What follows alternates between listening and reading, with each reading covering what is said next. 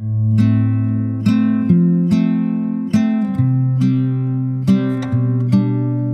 este nuevo episodio de Cita de Libros, revisamos el segundo libro de Diego Ancalao Gavilán, presidente de la Fundación Instituto de Desarrollo y Liderazgo Indígena, titulado Otra vez hoy, la Tierra se levanta, hacia un mundo de Kume Mongen, o Buen Vivir. En esta nueva entrega, cuyo prólogo estuvo a cargo de Nancy Yáñez, directora del Centro de Derechos Humanos de la Facultad de Derecho de la Universidad de Chile, Ancalao nos propone un nuevo modelo de desarrollo, denominado Kume Mongen, o Buen Vivir,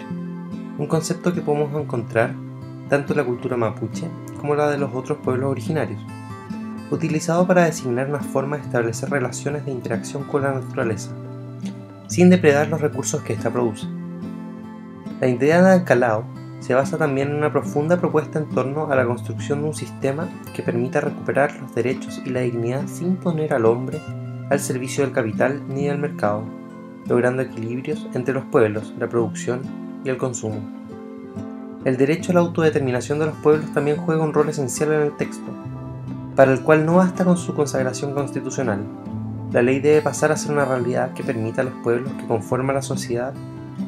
el vivir en armonía y libertad.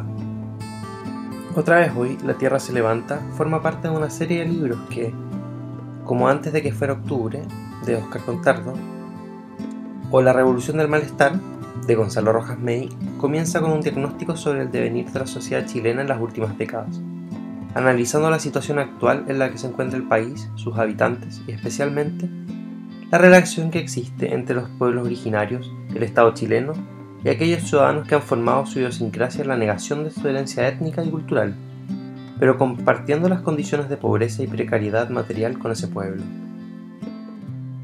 El autor es especialmente agudo en analizar cómo los planes, ideas y propuestas que históricamente ha desarrollado el Estado chileno han, ido en desmedro de los pueblos originarios, debido a la falta de una visión holística que permita un desarrollo armónico, respetuoso de sus particularidades culturales y que abre las puertas a una manera nueva de vivir en armonía con su entorno y tradiciones ancestrales. Ancalado frontal en señalar que las experiencias narradas en el libro la visión y el enfoque que en el mismo se plasma es fruto de su experiencia de vida. El autor narra con una honestidad toda prueba que el desarrollo del libro está atravesado por su infancia en la pobreza, pobreza mapuche, rural, que lo ha impulsado a trabajar por el pueblo al cual pertenece, dándole voz a demandas y necesidades que el Estado chileno ha ignorado por siglos. La lectura de Otra vez hoy la Tierra se levanta resulta fresca precisamente porque el autor no es un testigo lejano de los hechos que narra, Diego Ancalao es protagonista de esta historia, y esto sin duda le da al lector la posibilidad de sumergirse en la otra cara de una historia que por décadas ha visto en la televisión o leído en la prensa, pero que rara vez ha experimentado en la voz de sus protagonistas. La voz del pueblo mapuche, por largos años silenciada o interpretada por foráneos, encuentra en Ancalao una visa fresca, versátil y a la vez didáctica para explicar hechos que el peso de los siglos parece haber transformado en un ovillo muy difícil de desenredar. Incluso la historiografía oficial se encuentra aquí en entredicho. Especialmente memorables son los pasajes de historia mapuche,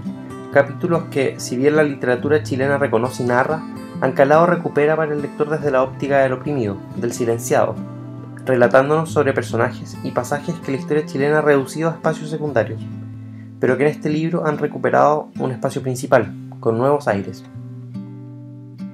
La pobreza es sin duda un texto central del libro. El autor se refiere a ella a través de estas líneas que me gustaría citar para ustedes. Dice Encalado que la pobreza es como la condena perpetua a pagar culpas en una cárcel.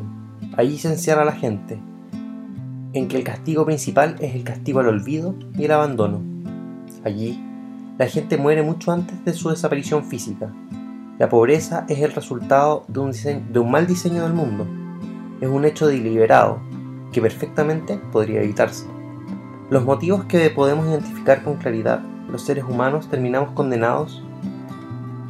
a una gran mayoría a la pobreza, como si esta fuera el designio fatal de un destino inevitable. Libros como este son hoy necesarios en nuestra sociedad, constituyen voces que recién hoy encuentran espacio en el discurso público, que nos permiten dejar de asociar la pertenencia a una etnia o un pueblo con un destino previamente determinado de pobreza, y nos invitan a reconstruir la noción de desarrollo y felicidad compartida. Quizás resulte extraño al lector que no se identifica con una herencia mapuche o otros pueblos originarios leer sobre esta historia o reflexiones en un barniz occidental. A, a una historiografía a un sistema político y económico permeado por ideas importadas, el autor contrapone una visión fresca, invitándonos a revertir el modelo neoliberal impuesto a sangre y fuego por una minoría privilegiada. Equidad, dignidad, fraternidad son conceptos a los cuales Ancalao recurre para construir su idea de cume mongen o buen vivir. Un modelo en el cual todas y todos podamos construir una relación de armonía con la naturaleza y otros seres humanos. Les invito a disfrutar de esta lectura, reflexionar sobre el futuro de nuestra sociedad, seguir cuidándonos y escuchándonos. Desde la cuarentena, soy Francisco Castillo y esto ha sido un nuevo capítulo de cita de libros en el mostrador.